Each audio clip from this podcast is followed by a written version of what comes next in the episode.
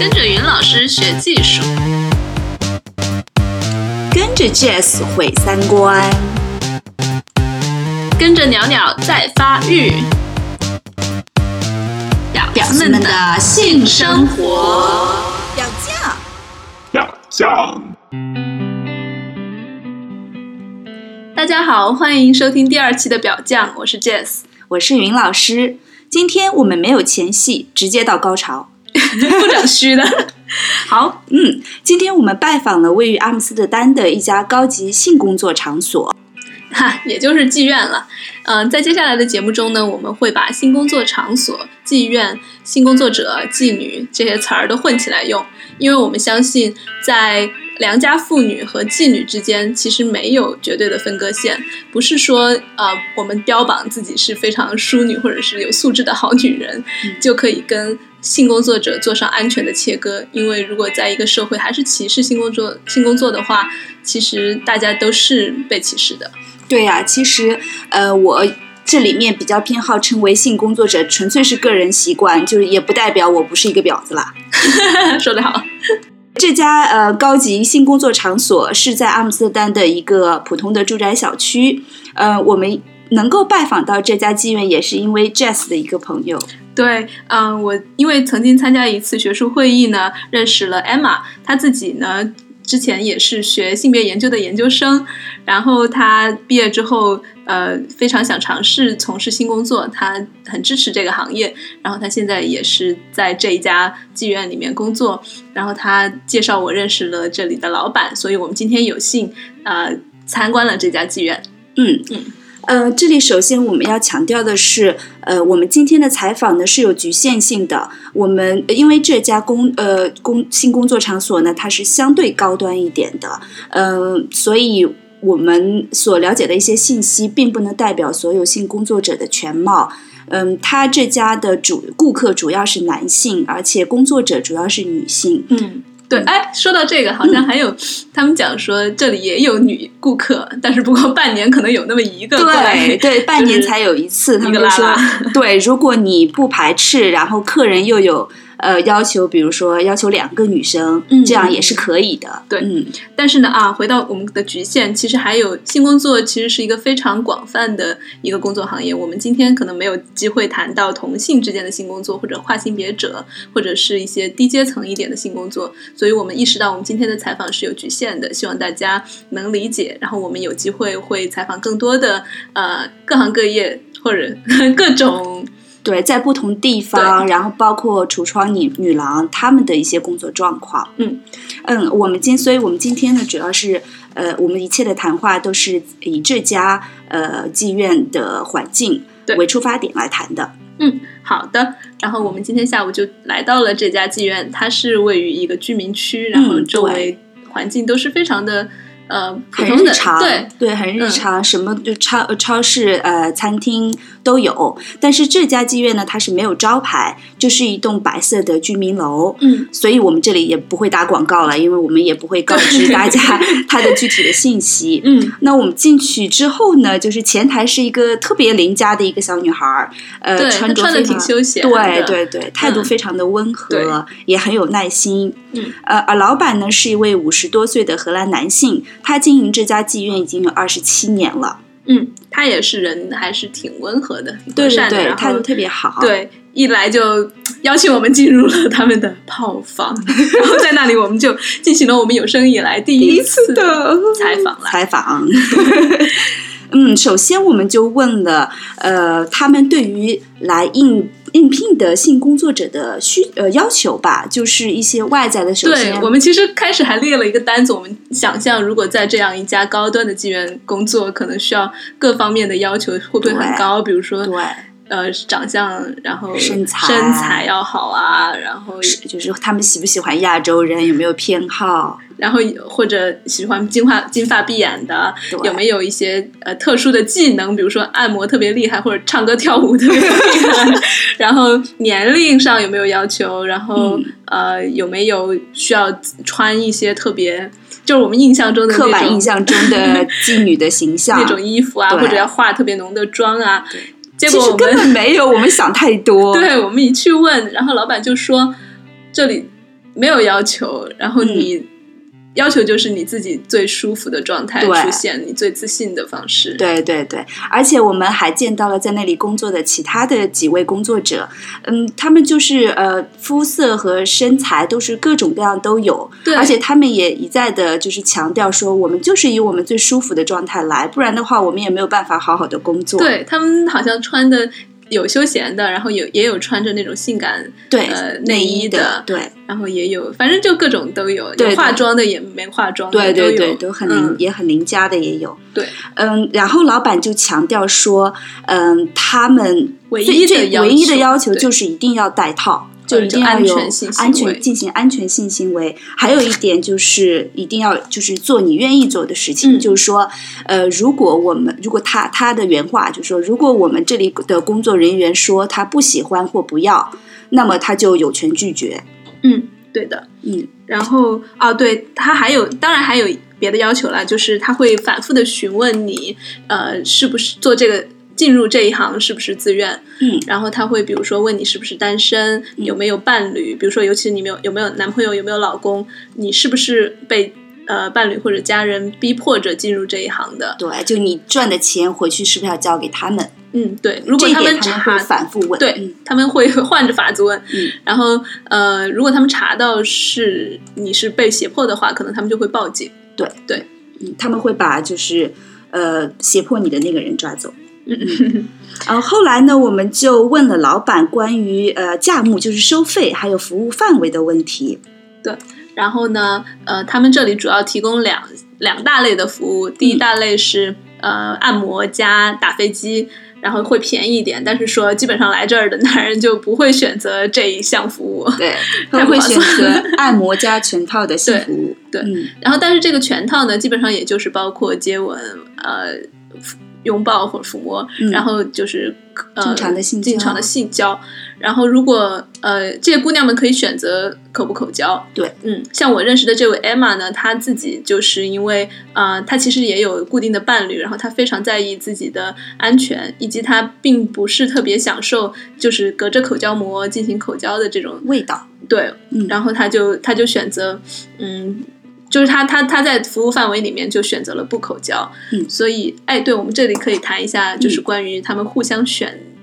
选挑选择的过程对对双双双这是一个双向选择的过程，对对对，老板告诉我们说，比如说一位呃男性客人走进来，他们先会把这位客人呃带到一一个独立的间房间，嗯。然后会请呃当天在工作的呃这个工作者呃一个一个的进到这个房间里来，呃如果是。呃，全部都看完之后，如果这位顾客选定了某某一个女生，然后老板就会跟女生说，但是这个时候就是女生的选择也很重要。嗯，女生如果说她不喜欢这个客人，她也可以拒绝。嗯所以他们老板可能就会跟跟客人说，不好意思，那就请只能请你下次再来，或者是换其他的女生。对对，就像上次 Emma 告诉我说，呃，比如说有客人呃挑挑中了他，但是客人的要求说既要口交又要插入，但是 Emma 她自己是不接受口交的，嗯然后这个时候经理就会回过头去问那个客人说，你选的姑娘呃、不接受口交，你愿不愿意？嗯然后如果客人愿意的话，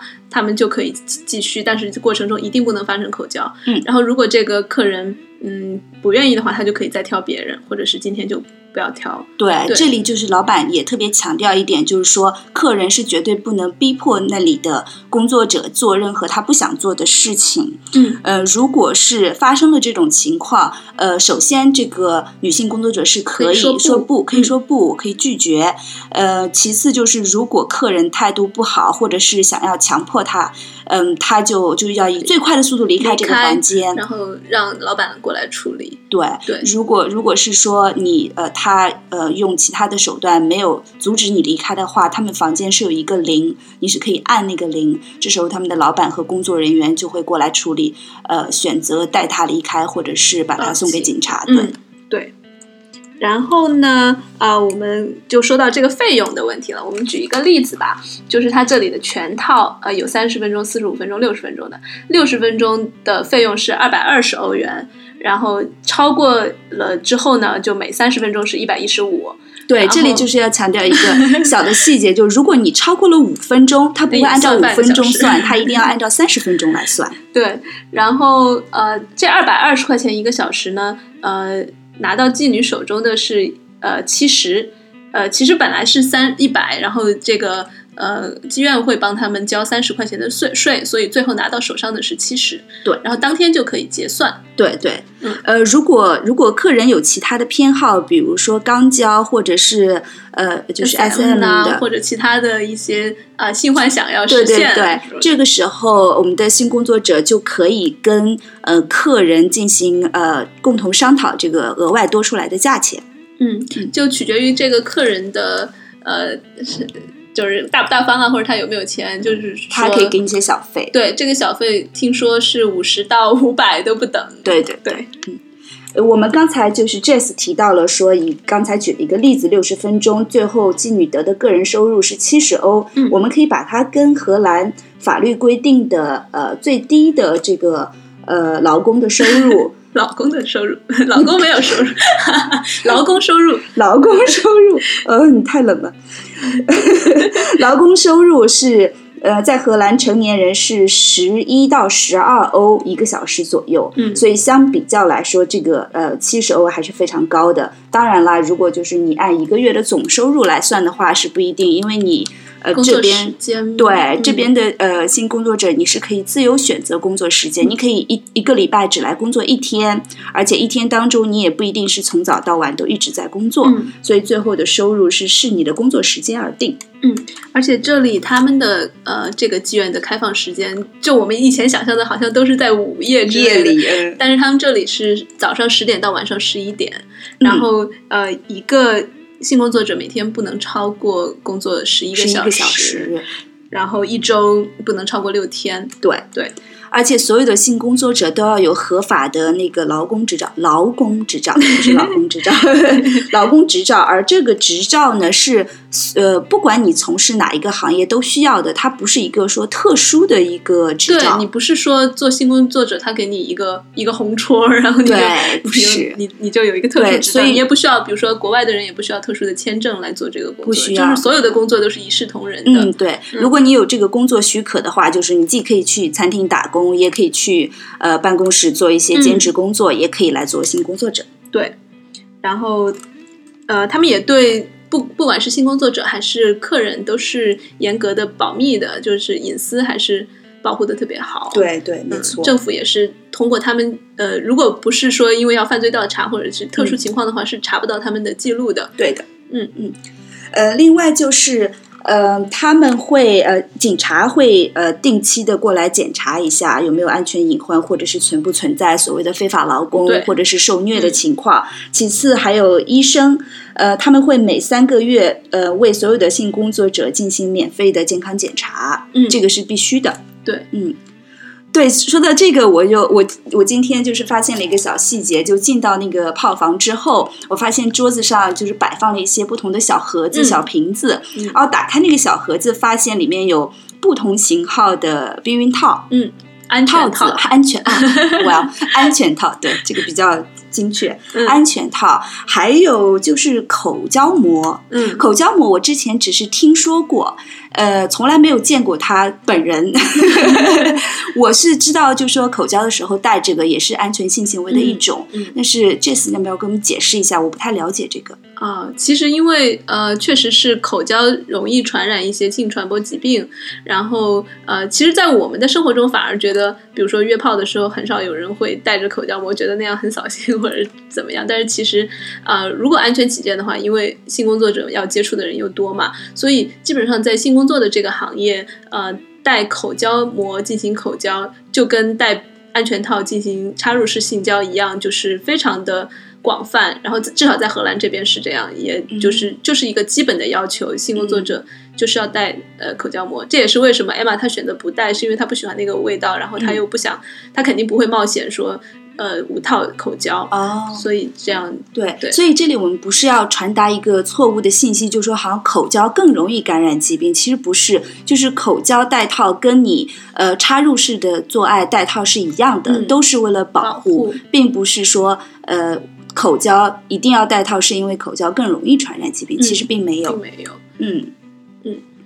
然后还有就是在最后，就是你结束了服务之后，嗯呃，他们的老板建议，就强烈的不建议你给客人留下你的个人信息。对他说你别说聊得好就互相交换个 Facebook，交换个电话号码什么的，嗯那样就会非常危险。其实，对然后因为他说有一些嗯客人有可能会爱上这里的工呃性工作者，嗯所以尽量还是保持专业的关系，不然会比较麻烦。嗯，因为就你可能在这个行业之外还有其他的工作，或者你可能不愿意啊、你的隐私被泄露出去，然后但是一旦你的真实的电话号码或者是 Facebook 被对方知道的话，嗯，就是难保就算对方是爱你或者是恨你或者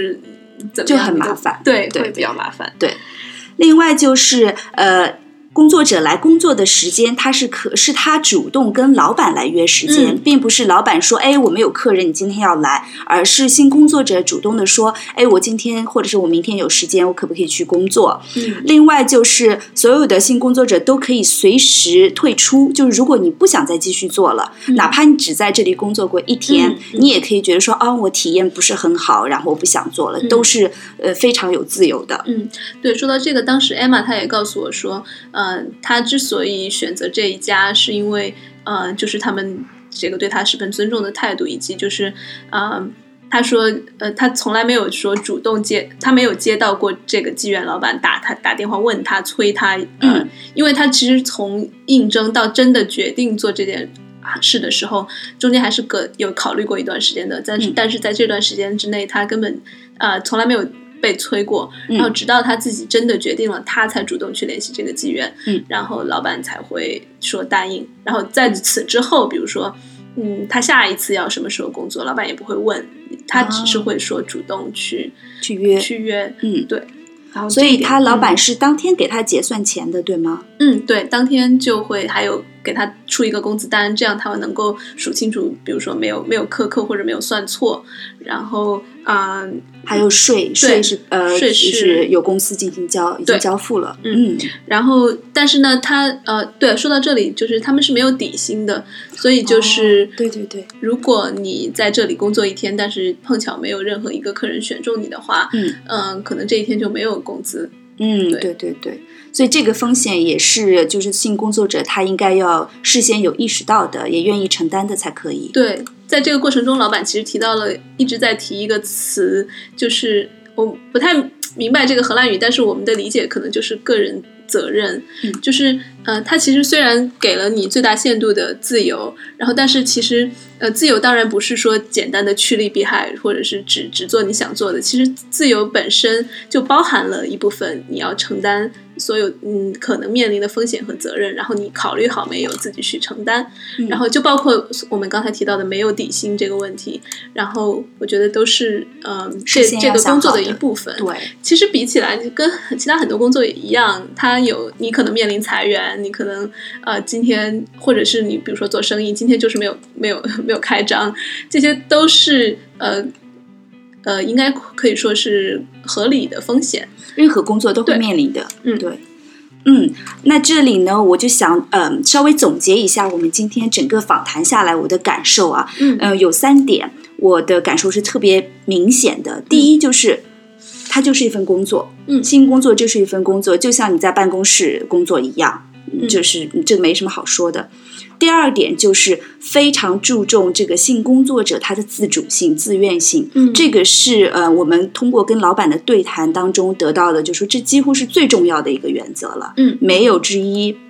嗯，所以如果是呃他不是自主自愿的想要去，以及在这个性服务的过程当中，如果他遇到了不想要做的事情，他是非常有话语权的。嗯还有第三就是很强调安全性，嗯就是安全性行为。老板也跟我们说，他们对性工作者这些女孩儿，他们的唯一的要求就是，就是必须要戴要戴套，必须要进行安全性必须要。保护自己，注意安全。对对对，嗯，对。那我呢？我觉得，嗯、我我也非常有感触，就是其实之前呃准备问题的时候啊，其实还是带着一些刻板印象的预设，然后真的到了这里之后，啊、发现也并不是嗯那个样子，尤其是对于呃女孩的穿着打扮呀，嗯。呃自己的呃各方面的要求吧，都、嗯。都还是挺呃让让我觉得学到了东西，嗯，以及感觉自由度非常大。嗯嗯嗯，但是说到这个自由度非常大，我还是要回过头来，嗯，说到我们之前提到的局限，嗯，就是他这一家确实是算整个阿姆斯特丹比较高端的一家妓院，可能呃，他们也提到他们的客人可能就是普通的呃律师呀、商人呀、医生呀，或者就是普通的男人，嗯。然后，但是我们今天所走访的这一家，并不代表，肯定不代表性工作的全貌，我觉得。不是，对嗯，然其实有很多、呃，可能工作的环境和状况没有这家妓院好的，嗯。我觉得还还会大有非常多人在。对，尤其是呃，就别说呃中国或者其他地方了，就在荷兰肯定也有呃条件远不如这里，然后可能会受自由度到剥没那么削或者对，对，但是。嗯，但是呢，我们也没有走访过其他的店，所以我觉得在这里我们也不应该做一些预设，说那些其他的性工作者就多么的惨。嗯但是我觉得我们可以说的是，可能每个性工作者的生活都是不一样的，对然后每个人的呃，就是这种多样性以及复杂性，是我们不能首先去预设的。对对对，嗯另外这个也是我们想要呃继续探讨的。我们将来也希望能够走访更多呃不同的性工作者，去了解他们生活的环境，然后真实的这种信息呈现给大家。嗯，对。然后其实有点遗憾，我们今天本来想去采访一个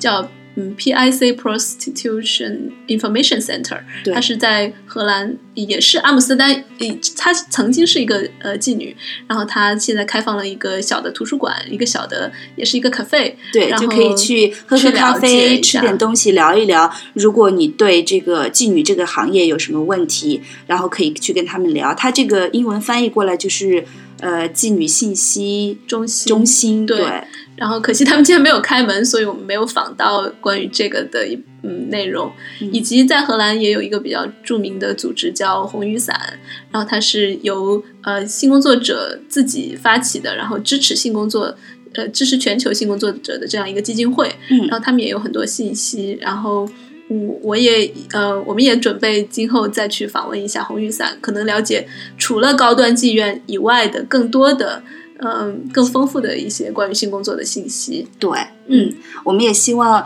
呃听众如果有兴趣的话，继续关注我们关于性工作者的呃访谈和报道。嗯，好，那我们今天的节目就到这里了。嗯，嗯，感谢收听，我们下次再见，多多支持我们哟。拜。